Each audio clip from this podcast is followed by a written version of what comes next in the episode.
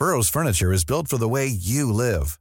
From ensuring easy assembly and disassembly to honoring highly requested new colors for their award-winning seating, they always have their customers in mind. Their modular seating is made out of durable materials to last and grow with you. And with Burrow, you always get fast, free shipping. Get up to 60% off during Burrow's Memorial Day sale at burrow.com slash ACAST. That's burrow.com slash ACAST. burrow.com slash ACAST.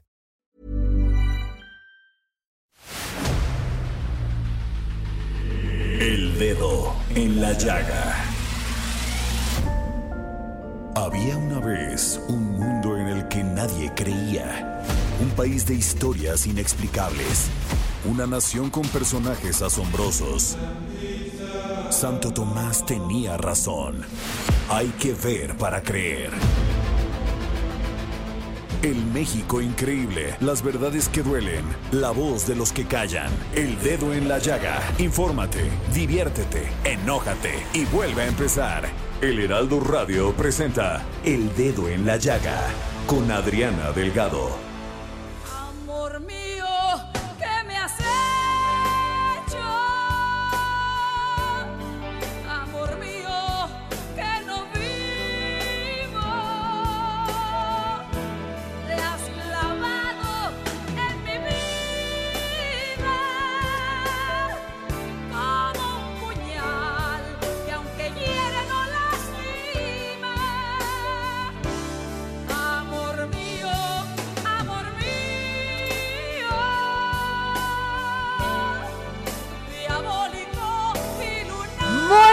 Tardes, ¿cómo están? Les saluda Adriana Delgado. Nos escucha usted a través del Heraldo Media Group, a través de la 98.5 FM y a través de muchas estaciones del Heraldo Radio. Y estamos escuchando, Amor mío, ¿qué me has hecho? Esta canción que fue muy famosa en la voz de mi querido Camilo Sexto y que Dulce le hizo un honor, un homenaje, perdón, a este a Camilo Sesto y cantó todas sus canciones en un disco maravilloso y en la voz de Dulce, que, es la única que podría llegarle.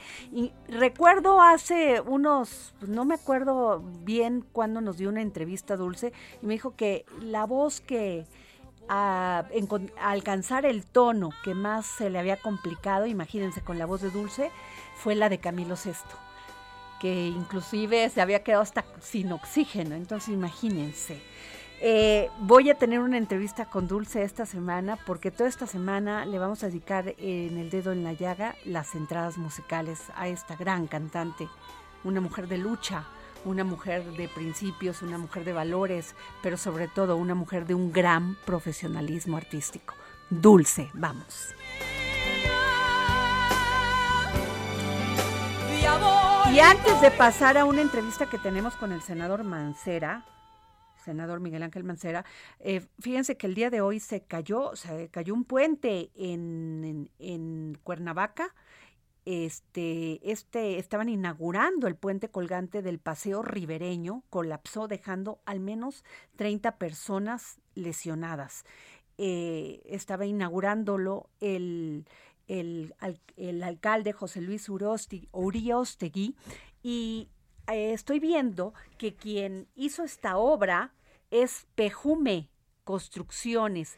Y revisando su página, pues eh, estamos buscando al secretario o secretaria de Infraestructura Urbana, Obras y Servicios Públicos de la Presidencia Municipal de Cuernavaca, porque ellos son los que le dieron en contrato a esta, a esta empresa y por lo que estoy viendo, pues tienen contratos de más de 3 millones y este y no solamente fue en este fue desde 2014 que Pejume Construcciones pues da estos servicios en la en la en la en el municipio de Cuernavaca. Vamos a investigar más sobre esto, pero mientras pues es es terrible ver cómo estas obras carecen del mínimo de cuidado, de infraestructura, de bueno, de los cuidados que se deben de tener. Eh, gracias a Dios pues no murió nadie, pero es terrible ver, ver este video. Lo pueden encontrar ahorita en las redes sociales. Eh, bueno, pero me voy con el senador Miguel Ángel Mancera, coordinador del grupo parlamentario del PRD en el Senado de la República, porque me hizo llegar un libro sumamente interesante y es este Cuidados paliativos para niñas y niños. Y senador Mancera, déjeme decirle que agradezco que me haya hecho llegar este, este libro porque habla usted de un tema sumamente importante. Veo que se hicieron varias mesas de trabajo y que usted pudo hacer esta recopilación tan importante y que pues que van a trabajar sobre esto. ¿Qué tal Adriana? Me da mucho gusto saludarte, saludar a toda tu audiencia. Efectivamente, como lo señalas, ese libro que tienes es el resultado del trabajo de varias sesiones de y de una, una reunión larga en donde expertas y expertos eh, debatieron, opinaron, participaron y aportaron material muy importante sobre los cuidados paliativos para niñas y niños. Y poniendo en contexto para todo el auditorio, los cuidados paliativos son esos cuidados que se dan a personas enfermas que en fase terminal eh, tienen asistencia para evitar el sufrimiento. No solamente eh, que es muy importante, obviamente, evitar el dolor físico, sino también aliviar toda la carga psicológica, todos los eh, temas eh, posiblemente de afectación familiar y obviamente de carga para el paciente. Entonces, esos cuidados paliativos eh, que ya habíamos trabajado para adultos, ahora referidos al tema de niñas y niños, que es sumamente sensible, como bien lo señalas, Adriana. Eh, estoy leyendo la introducción y dice en la conferencia Alma Ata, celebrada en 1978, se concluyó, fíjese nada más, que la salud no solo es una ausencia de la enfermedad, sino sino un completo estado de bienestar posible y que toda persona tiene el derecho innegable a la salud. El propósito de este es claro, garantizar a la niñez y a las familias el respeto a su dignidad y el derecho a su autonomía mediante una atención continua e individualizada para poder satisfacer sus necesidades físicas y emocionales. Sí, desgraciadamente hoy por hoy Adriana, todavía hay más de 16 mil niños y niñas que en la etapa terminal de una enfermedad padecen dolor, eh, sufren, es decir, terminan eh, desgraciadamente su vida eh, con una enfermedad que les afecta, les duele, los lastima. Y no obstante que México, pues, tenemos los medicamentos, tenemos pues todo eh, este esquema. No se ha regulado perfectamente y por eso estamos insistiendo incluso que en las facultades, en todas las facultades, se tengan los planes de estudio eh, esto que es la medicina del dolor. Si alguien eh, tiene necesidad de acudir y buscar un, una doctora, un médico especialista en dolor, no es eh, en cualquier lugar donde lo encuentras. Este, hay que hay que buscarlo y hay que eh, a veces batallarle. Así es. Y obviamente el, el, medicamento que ellos utilizan, pues muchas veces es controlado. Se trata de, de opioides, se trata de, de morfina, se trata de todos estos medicamentos que evitan que las personas, eh, por ejemplo, que tienen algún cáncer que causa este dolor en la fase terminal, pues no lo tengan, no lo padezcan y puedan terminar con dignidad eh, sus días. Hay diversas enfermedades que causan dolor, eh, Adriana, tú lo sabes bien, y que eh, pues desgraciadamente no todas las personas tienen la capacidad, la posibilidad de adquirir este tipo de medicamentos. Ah, bueno, y entre, fíjese, usted dice, senador, que entre 2014 y 2017 se incrementó el número de clínicas del dolor de 42 a 115. Sin embargo, miles de menores siguen muriendo con dolor. Por ello, pues la celebración de este simposio y eh, eh, contribuye sin duda en la construcción de un marco legal robusto que garantice este derecho. Yo lo sé porque yo tuve una hermana que murió de cáncer eh, senador. Y era terrible no solamente verla así, ver que estaba sufriendo y también la familia sufre de verlos así. O sea, es todo una cadena y además los hospitales, eh, los hospitales públicos desgraciadamente están en unas condiciones deplorables y es terrible ver en todo este escenario de lo deplorable de los hospitales, también ver cómo sufre tu, qué está viendo esta persona que está sufriendo, niño, niña o persona adulta.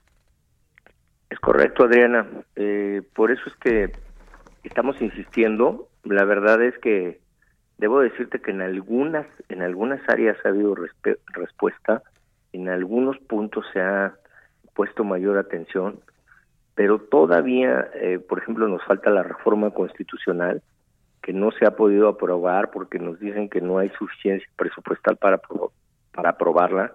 Están diputados nos falta todavía reforzar el, el esquema legislativo y sobre todo esto la voluntad, porque mira, hoy por hoy sigue habiendo muchas niñas, muchos niños que están padeciendo, que están sufriendo dolor, cuando, bueno, pues eh, México sin duda tiene toda la capacidad para eh, hacer llegar este tipo de medicamentos.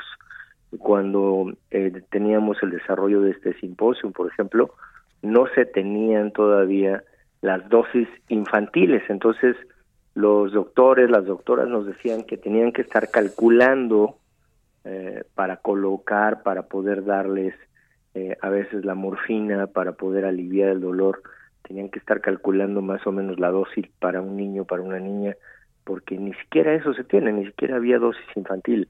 Entonces creo que hay que tomar conciencia de esto, hay que eh, evitar que cualquier persona, que cualquiera de nosotros puede sucederle llegar eh, a la desgracia de tener un padecimiento de estos que son tan dolorosos eh, y evitar el dolor en una fase terminal me parece que es poder llevar a la dignidad que por eso así lo dice el libro a la dignidad de cualquier persona en sus últimos momentos, Adriana. Ahora, este marco legal en el que se va a trabajar, este senador Mancero, ay, qué buena iniciativa tuvo usted, porque pues sí tiene que abarcar todos estos aspectos físicos, emocionales, sociales, hasta espirituales.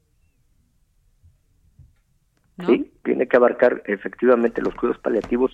No es como, como bien señalas, no es solamente la parte médica, eh, de, es decir, el medicamento puro contra el dolor, sino es la parte psicológica, es la parte espiritual, es en donde se interviene con los tanatólogos, es donde se interviene pues con los especialistas en diversas áreas. Y, entonces esa especialidad de los cuidados paliativos en un hospital, en un eh, lugar de salud, pues tiene esta multidisciplina para poder atender y para poder aliviar también como señalabas, no solo al paciente, sino incluso a la familia misma. Ahora, el tema es el dinero, senador Mancera. El tema es el dinero, exactamente, porque lo que estamos diciendo es eh, que no se puede considerar como, como algo secundario, pues, o sea, eh, sí, los cuidados paliativos son algo secundario. Primero veamos lo de las diálisis y los cuidados paliativos, porque los cuidados paliativos al final del día, Adriana, es una parte fundamental que causa muchísimo sufrimiento cuando no se tiene. Entonces, nosotros estamos insistiendo en que también se coloque en esa misma línea, en una línea básica. O sea, no puede considerarse como algo, bueno, pues sí, eso si está o no está, pues ya este, es adicional. No, no, no es que sea adicional, no es como, pues te doy una vitamina para que te crezca más este el cabello o las uñas, no, no, no, estamos hablando de algo vital. Evitarle a alguien el dolor es la diferencia entre sentir la vida, la muerte, Adrián. Entonces, por eso queremos nosotros insistir en este tema de los cuidados paliativos y vamos a seguirlo insistiendo. Pues eh, está usted iniciando muy bien con este libro eh, ojalá tengan oportunidad de tenerlo, de leerlo, para este yo lo voy a estar comentando en los programas, senador, porque creo que es muy importante, pero ¿dónde lo pueden conseguir las personas que nos están escuchando en este momento? Mira, Adriana, este, el libro fue eh, realizado en el Instituto Belisario Domínguez con el Senado de la República. Obviamente ahí está a disposición, pero te voy a, enviar un, una, liga, un link electrónico para que tu audiencia, para que tus seguidores puedan tener acceso a este material con muchísimo gusto. Voy a pedir para que tú lo tengas y lo puedan eh, descargar, lo puedan ver, lo puedan leer y puedan conocer exactamente este tema de qué va. Sí, porque veo que hay más de, ¿qué serán? ¿30 ponentes? Sí, así es. Y este, especialistas, especialistas y, de gran nivel y de, o sea, comentando, poniendo ahora sí el dedo en la llaga en estos temas. Yo le agradezco mucho, senador Miguel Ángel Mancera, este, gracias por, por por tomarnos la llamada y si me manda la liga la vamos a subir y yo lo voy a seguir comentando y si me permite pues también buscando a, con este gran trabajo que se hizo a los doctores para que nos expliquen cada uno su visión. Va a ser bien interesante que los, las escuchen y los escuchen, porque ahí está exactamente la temática y el problema de esto, de este sufrimiento, que si para adultos es verdaderamente desgarrador, cuando conoces las historias en niños y niñas es algo que no tiene no tiene palabras. Y esperemos que haya mucha sensibilidad en, en los legisladores para que esto pues se haga así. Sin duda, Adrián, sin Muchas gracias. vamos a seguir insistiendo. Muchas gracias, senador. Muchas gracias. Buenas tardes. buenas tardes. Pues fíjense que, eh, ¿qué les cuento? Que la jefa de gobierno, Claudia Chainbaum, informó que la Ciudad de México ganó el desafío de ciudades One Planet City eh, otorgado por la WWF que revisa las acciones de las ciudades para revertir el cambio climático con base en los acuerdos de París. La mandataria capitalina destacó que en este concurso participaron 280 ciudades de 50 países diferentes y la Ciudad de México nuevamente, como hace dos años, resultó ganadora. Pues qué gran tema, ¿eh? Porque yo creo que se están ayer este estábamos haciendo una entrevista y había hay muchas cosas que que yo no sabía que se han hecho en la Ciudad de México, por ejemplo, que se han ampliado mucho los temas de la ciclovía, que este el tema de movilidad le han puesto especial atención y Fíjense que, y también vi en los cortes de, del Heraldo Televisión que mi compañera Blanca Becerril va a tener una entrevista con Claudia Chainbaum. Sin, duda va a ser muy interesante, no solamente por el periodismo profesional de Claudia, si, de, de Blanca Becerril, sino de lo que nos diga la jefa de gobierno. Así que no se la pierden por el Heraldo Televisión y este y nos vamos con hoy el, el, único programa que regala libros todos los días en México en la radio mexicana es El Dedo en la Llaga y tenemos uno de Luis González y González Pueblo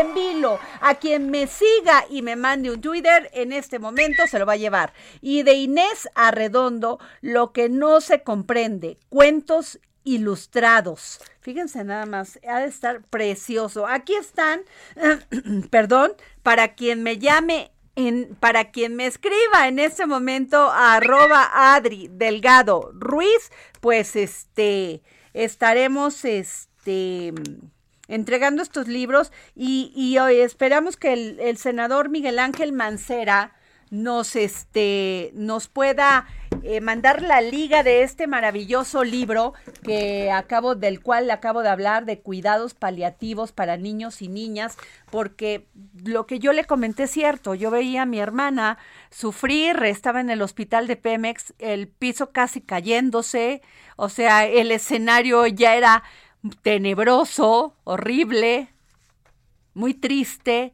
y, y sin ninguna, la gente que ya está en una, en una enfermedad terminal, se le acaba la, o sea, no tienen dignidad, o sea, les quitan la dignidad de tener una muerte linda, por lo menos, que no sufran, pero que tengan un escenario que sea menos doloroso.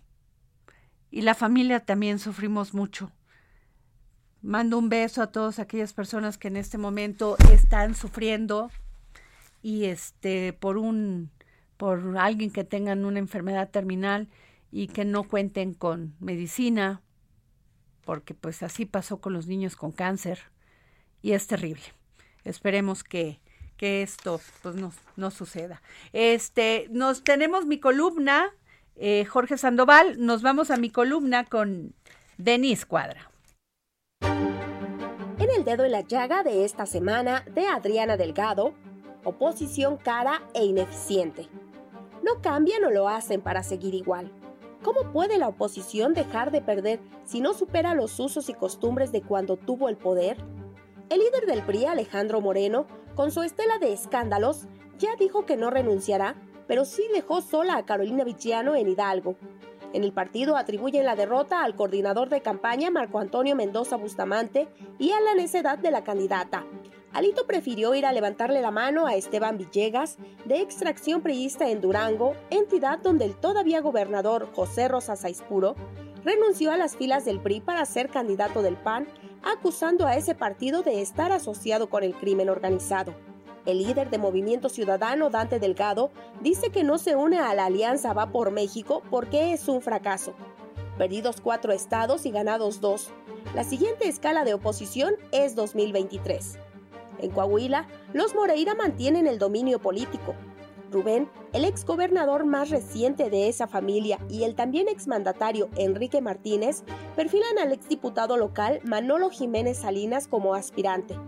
De concretarse, en el Estado de México la candidatura del PRI, con o sin sus aliados, sería para una mujer, la diputada federal Ana Herrera, la secretaria de Desarrollo Social mexiquense Alejandra del Moral el desempeño del INE permitió un día limpio de incidentes importantes y los esfuerzos de la consejera Carla Humphrey fructificaron en candidaturas femeninas como nunca antes y dos virtuales gobernadoras. Luces y sombras. En Aguascalientes, la gubernatura se disputó entre solo mujeres, mientras que en Tamaulipas no hubo espacio para ninguna.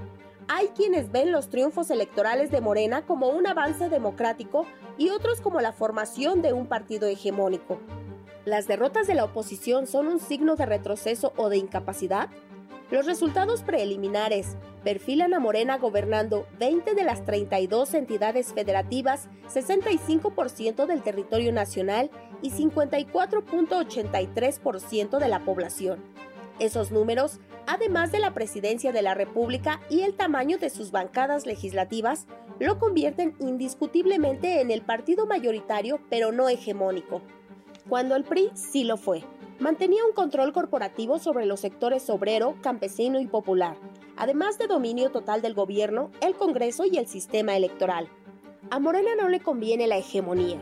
Requeriría de un proyecto político de muy largo aliento, con un consenso casi absoluto y estaría más que expuesto a ambiciones opuestas y rupturas continuas. Hoy, la competencia electoral es real, el problema de la oposición es que no presenta un proyecto claro y propositivo de país con visión de futuro y no está acercándose a los ciudadanos. Más a nivel federal, este año el PRI le está costando a los mexicanos 1.084 millones de pesos, el PAN 1.106 millones y el PRD 436 millones, además de los órganos electorales de los estados. ¿Qué nos dan a cambio? En voz de Denis Cuadra. Bueno, pues este regresamos aquí al dedo en la llaga y estoy buscando pues quién es la directora general de obras públicas de, el ayuntamiento de Cuernavaca y este y pues me sale aquí igual es Lucero Campos Mercado, estamos tratando de buscar pues quién fue el quién fue hombre mujer el responsable de esta obra de Pejume Construcciones, quien le dio y quien, eh, pues, sobre todo, pues, este, estuvo al tanto, porque pudo morir muchas personas en un momento por una mala construcción, por una mal, un mal seguimiento.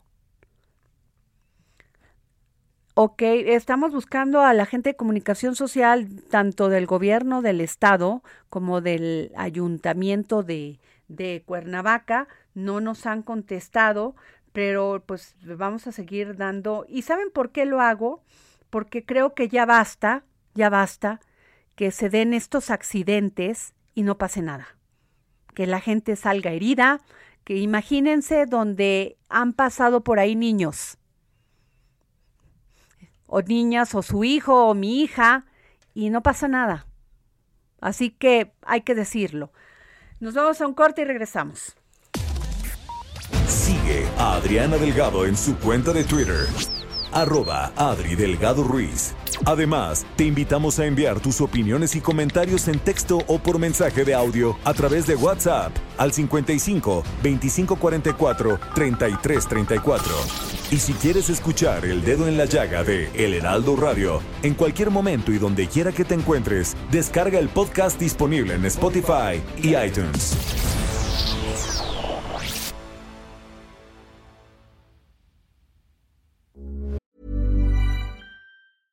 Ryan Reynolds here from Mint Mobile. With the price of just about everything going up during inflation, we thought we'd bring our prices down.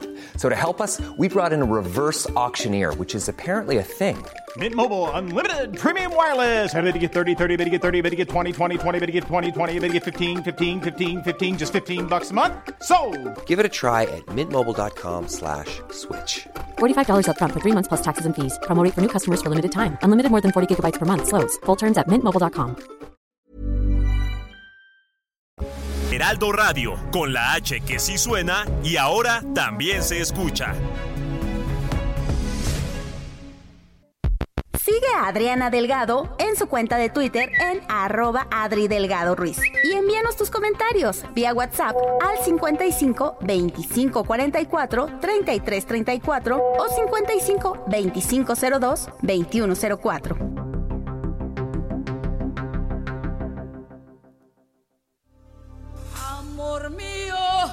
Regresamos aquí al dedo en la llaga y tenemos en este momento a nuestra corresponsal del Heraldo Radio, Jorge Sandoval.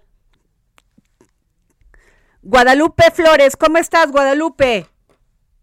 Hola, ¿qué tal? Adriana, te saludo con mucho gusto. Oye, Guadalupe, imágenes, híjole, impactantes es la caída de este puente que estaban inaugurando en el Paseo Ribereño.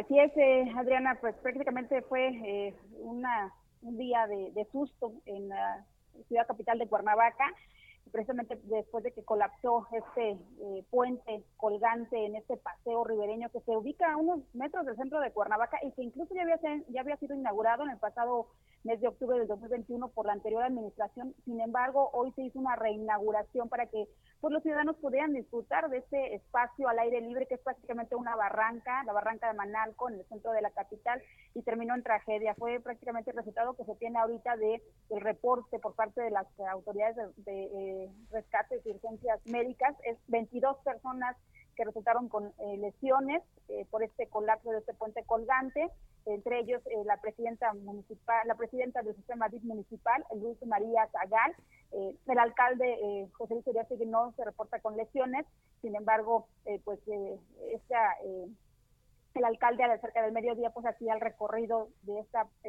reinauguración de este parque ribereño y justo eh, van cruzando este puente colgante y empiezan a brincar sobre las maderas, sobre las vigas y esto hace que también pues colapsaran y eh, son a la- hasta el momento se mantienen todavía cinco personas hospitalizadas, entre ellos la eh, regidora Patricia Torres, quien presenta prácticamente una lesión, una fractura en su tobillo y eh, pues eh, siete personas fueron atendidas en, eh, ya en hospitales, pero se, se han dado de alta y eh, también fueron 11 personas las que se eh, pues recibieron la atención médica en, en el lugar. Eh, prácticamente, pues este hecho eh, sí impactó, las imágenes son impactantes. Este puente, pues prácticamente cayeron eh, las personas a una altura Oye. de dos metros de distancia. Guadalupe, a ver, ¿qué tan cierto es esto? Que este, este, quien dio, eh, esta, quien les dio, otorgó esta licitación fue en el trienio de Antonio Villalobos, Ada- eh, Villalobos Adán,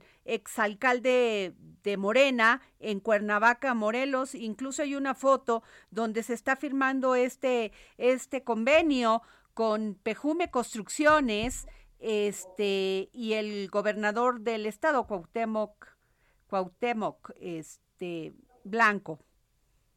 Así es, sí, hay que puntualizarlo, Adriana, este eh, pues, eh, proyecto de rescate de este parque eh, o de esta barranca de Amanalco se da en la pasada administración de Antonio Villalobos Adán, el emanado de Morena, él fue el que hace la inauguración incluso en el pasado mes de octubre del 2021. Recordemos que José Luis Uriostegui, el actual presidente de Cuernavaca, asume el cargo en, enero, el primero de enero de, de este año, y fue incluso la eh, pues el proyecto de remodelación de este parque de esta barranca de Amanalco costó cerca de 3 millones más de 3 millones de pesos y es precisamente en la administración pasada que se dio esta esta esta pues rescate de este espacio que también resultó dañado desde el sismo del 2017, recordemos. Sí, porque dicen que el contrato de la obra inició el 21 de junio del 2021 y terminaba el 18 de octubre del mismo año, pero bueno, pues me imagino que por el tema de la pandemia. ¿No ha mencionado nada el gobierno de, de Morelos sobre si hay responsabilidades?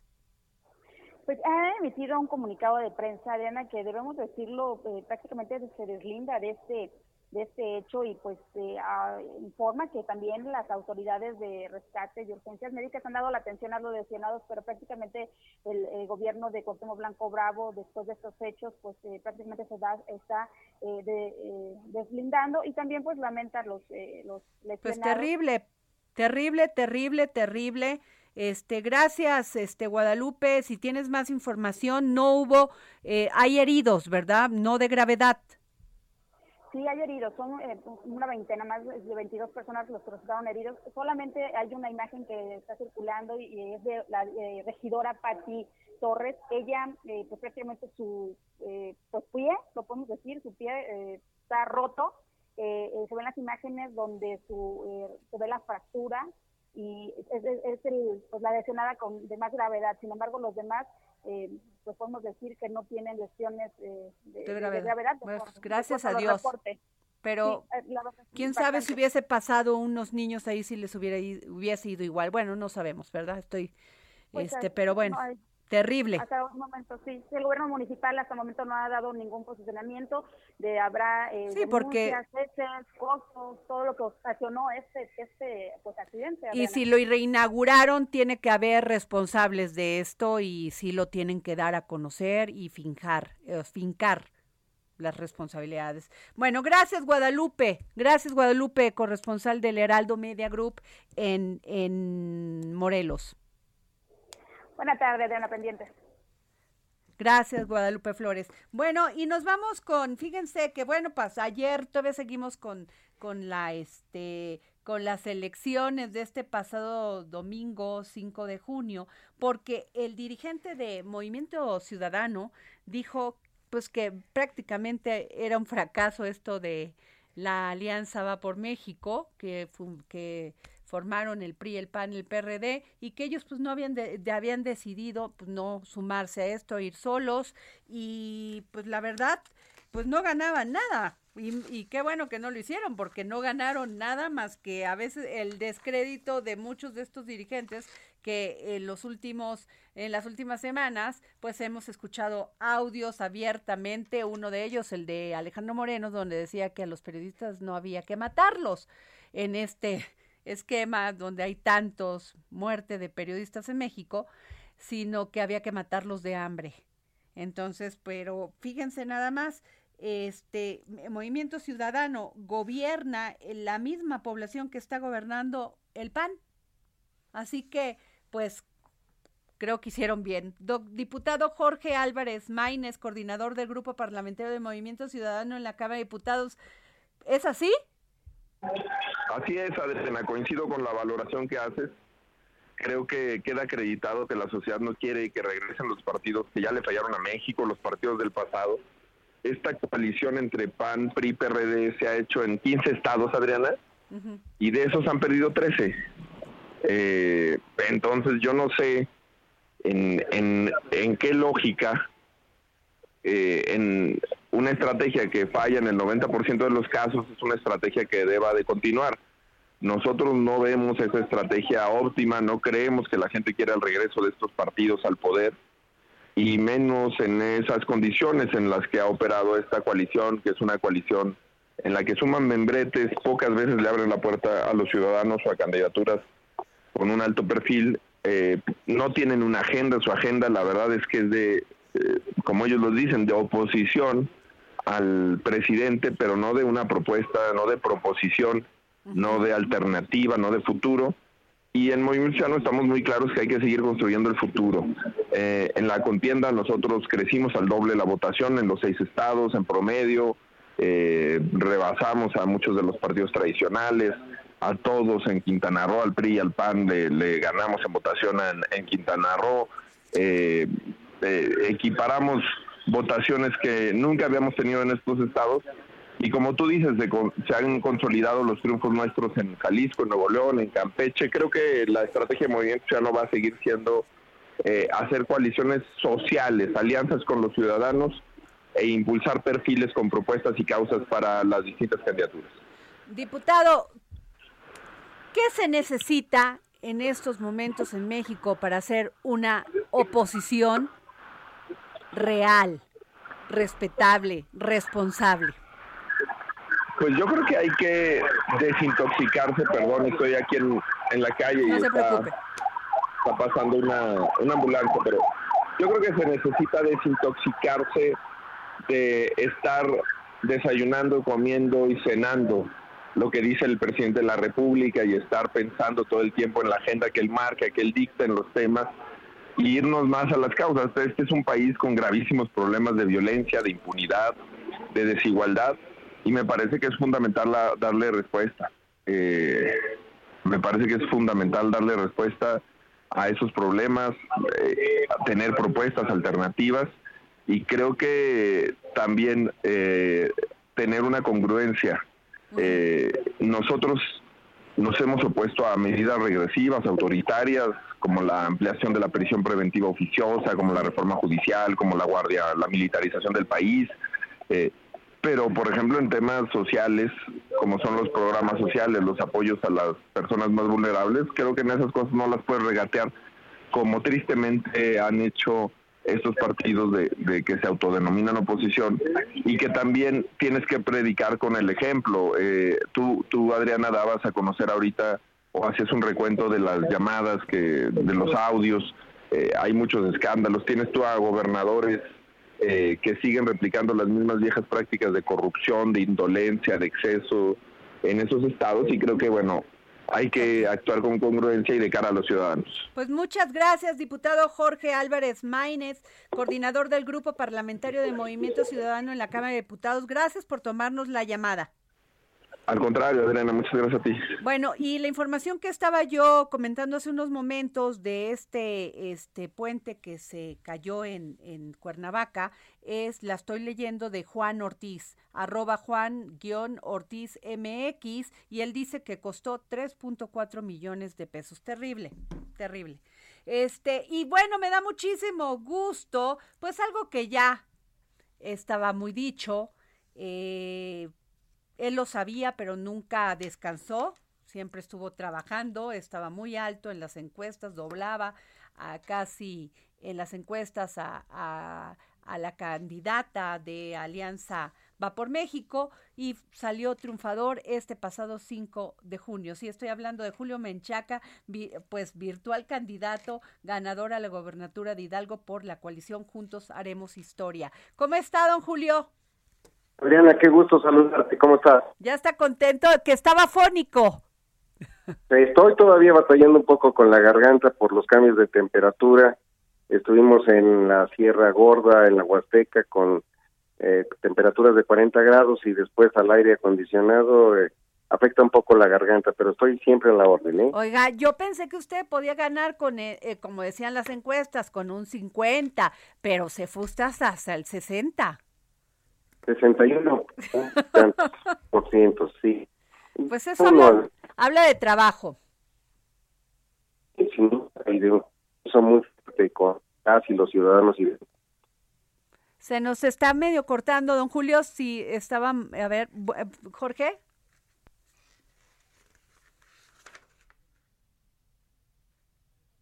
Don Julio. Sí, lo escucho. Sí, don. Julio Menchaca, este virtual goberna, este candidato ganador de las elecciones del pasado 5 de junio en Hidalgo. Este, don Julio, dice la oposición que, que pues se va a ir a los tribunales, pero con esta diferencia yo creo que, que van a hacer. Bueno, por eso pierden credibilidad eh, por ese tipo de afirmaciones. Son 30 puntos, más de 30 puntos de ventaja. Eh, Claro. Nosotros tenemos documentadas eh, algunas irregularidades, pero ya con esta ventaja, eh, digo, ¿para Es qué las promovemos? Ya serían 15 yardas de castigo como en el fútbol americano. Ahora, Violencia innecesaria. este, pues ya inicia otra etapa para Julio Menchaca, ju- empieza otra, otro escenario para Hidalgo. Sin duda, eh, eh, tengo el honor de ser senador de la República, presidí la Comisión de Justicia y nos tocaron temas muy interesantes, muy eh, trascendentes para la vida de, la nación y hoy con esta confianza de las y los hidalguenses asumir la titularidad del Ejecutivo a partir del 5 de septiembre con un gran rezago, con un gran reto por delante. Tenemos una población eh, ávida de comunicación, de infraestructura, de oportunidades, y esto es lo que se generó en, la campaña, va a ser nuestro programa de, de gobierno, y lo vamos a hacer bien, con un gobierno austero, un gobierno honesto y con un manejo escrupuloso y transparente de los recursos públicos, combatiendo la corrupción en todos los frentes. Pues sin duda, y no hubo incidentes, ¿verdad, don Julio? O sea, todo estuvo en paz y tranquilo, la gente salió a votar. La- desafortunadamente no en la cantidad que nosotros esperábamos. Ay, ¿a poco sí Eh, quería pero- llegar usted al 80%? Bueno, bueno, este, siempre es una oportunidad de ejercer un derecho y de cumplir con una obligación, salir a votar. No, pues claro, claro, pero, pero aún así, pues arrasó en estas elecciones. Y pues yo le agradezco Pues, mucho, ahora ya empieza la, la etapa dura, que es organizar, organizar a su equipo. ¿Cuántas mujeres está usted contemplando que vayan a estar en el Paridad, paridad de género, los- yo lo promoví como senador y lo voy a hacer efectivo como go- gobernador. Fui un senador eh, feminista y voy a ser un gobernador feminista. Pues muchas gracias, don Julio Menchaca, este ganador de la gobernatura eh, de Hidalgo por la coalición Juntos Haremos Historia. Gracias por tomarnos la llamada hoy y siempre. Gracias. Muchas gracias. Siempre estoy a la orden. Gracias.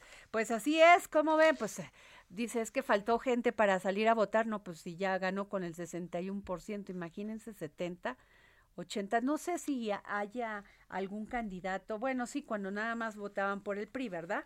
Es así, pero que haya, bueno, el presidente Andrés Manuel López Obrador también ganó con una gran ventaja y este y pues ahí están los resultados, ¿no? Creo que este la oposición dijo que iba a impugnar este resultado, pero pero pues ahí yo creo que ya no tienen nada que hacer.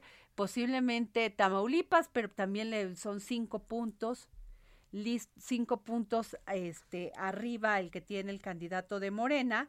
Entonces, pues yo ahí le veo muy, muy, muy complicado. Este, do- y nos vamos con don Pepe, que está en este momento en la cumbre cubriendo de parte del Heraldo, un gran columnista, editor de la sección Orbe en el Heraldo de México, don José Carreño, esta cumbre de las Américas. Este, a veces, don Pepe, es, no estar es estar. ¿Usted qué piensa?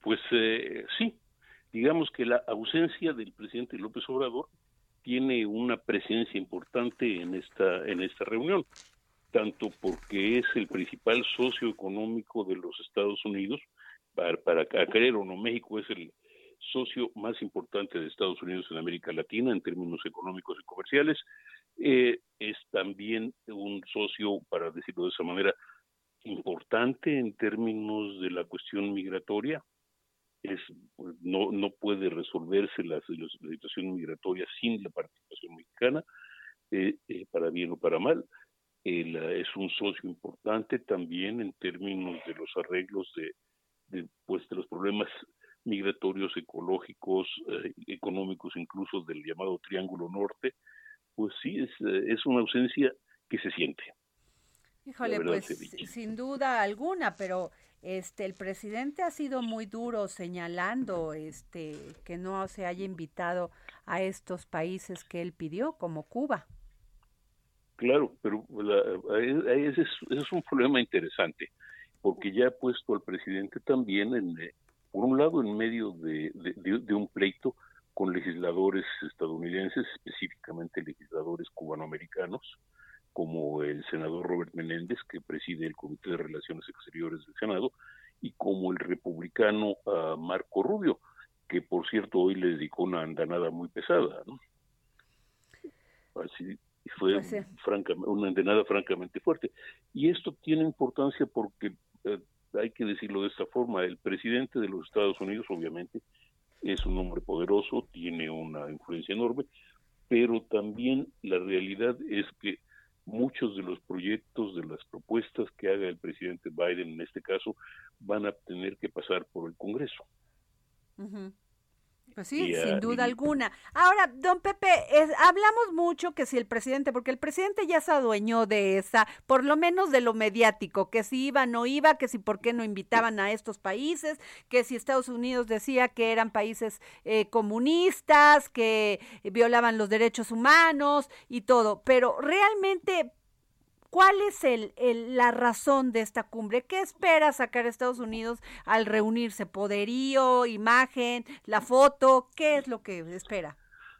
Bueno, todo, todo eso y más. Eh, en términos reales hay, ah, hay una cuestión importante. Es decir, primero, desde el principio estas reuniones, desde el 94 fue la primera, estas reuniones fueron planeadas para no solo para eh, realzar la imagen de los Estados Unidos en América Latina, sino también para tratar de pues eh, establecer un vínculo mayor con la región. En este caso, se espera que el presidente Biden lance una propuesta económica, una especie de asociación, eh, si me permite usar la palabra asociación para el desarrollo en América Latina, eh, con un plan económico que, implicaría, entre otras cosas, este, inversiones y atención a coordinación en temas de cadenas de, de cadenas de suministro, un plan también, este, un plan de migración con la participación, en este caso, de países como Canadá y España que estarían buscando la, que estarían aceptando un mayor número de refugiados, pero sobre todo el tema es tratar de presentar un frente común a la creciente influencia a la creciente competencia económica china. Los Estados Unidos, en este caso, estarían tratando de asegurar no solo su, mercado o sus mercados, sino también de, de alguna forma de pues obligados a compartir también este económicamente para asegurarse que pues esos mercados se, se, eh, esos mercados y esas fuentes de de producción y, de, en cadenas confiables se mantengan del lado de Estados Unidos. Ese es el punto. Bueno, pero el presidente dijo, el presidente Andrés Manuel López Obrador dijo, basta ya de ingerir, injerencismo en América Latina. Eh, ¿Qué lectura le da usted? Pues eh, hay una lectura histórica importante, la verdad. Eh, a eso me refiero, porque, o sea, decir algo así este, conlleva muchísimos temas. Sí, hay una lectura histórica importante, porque la verdad se ha dicho, los Estados Unidos han tenido una enorme injerencia en América Latina durante, durante los últimos 200 años. Ahora, la otra cara de la moneda, una de las críticas que se hace al gobierno Biden y al gobierno de Estados Unidos en general y al gobierno Biden en los últimos años es que no han prestado atención a América Latina. Ahora, eh, tampoco estuvo México, este, está eh, sin, sin presencia en esta cumbre. Está el canciller Marcelo Ebrard y está el embajador de México en Estados Unidos, eh, Esteban Moctezuma. Sí, la, llegada de Ebrard se espera para esta noche, para esta tarde noche. El Por eso, pero va a participar, va a estar. sí, Sí, sí, sí. Tampoco es que no haya nadie. Por ejemplo, Cuba sí no hay nadie. excepto los exiliados. Exacto. Eh, igual que de Nicaragua y de, y de Venezuela. Ahora, el problema aquí no es tanto la presencia o ausencia de México, que Los Ángeles en concreto, pues es la segunda ciudad mexicana del mundo, así que es una presencia que difícilmente se puede ignorar, ¿no? Pero pero también el hecho real es que el, pues digamos que en la mesa de presidentes no va a estar el presidente no va a estar el presidente López Obrador. Ese es el punto importante. Pues muchas gracias, don Pepe Carreño, pues seguimos pendiente con usted. Ya siempre a sus órdenes. Gracias. Y tengo en la línea a Enrique Clement, coordinador estatal de Protección Civil de Morelos. Don Enrique, muy buenas tardes. Hola, muy buenas tardes y buenas tardes a todos los que nos escuchan. Pues nos puede dar una, nos puede dar información sobre qué, qué propició que este puente que se inauguraba hoy por el alcalde de Cuernavaca se cayera. Sí, no era propiamente la inauguración del puente, era la inauguración de un paseo ribereño que está en una barranca, una de las tantas barrancas que existen aquí en Pero Cuernavaca. es un puente colgante.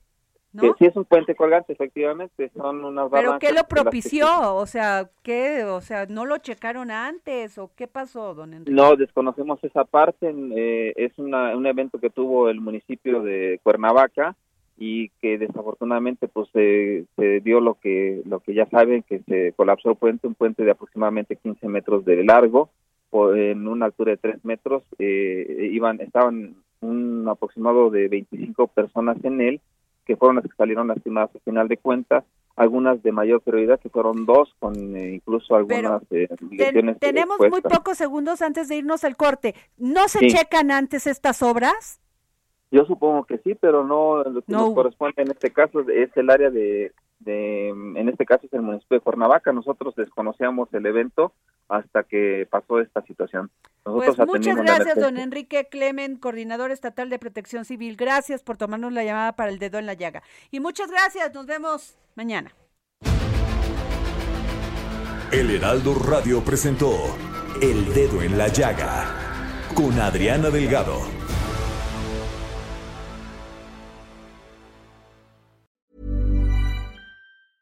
Planning for your next trip?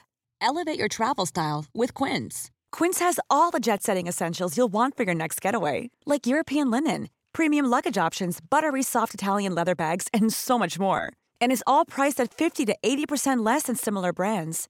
Plus, Quince only works with factories that use safe and ethical manufacturing practices. Pack your bags with high-quality essentials you'll be wearing for vacations to come with Quince. Go to quince.com slash pack for free shipping and 365-day returns.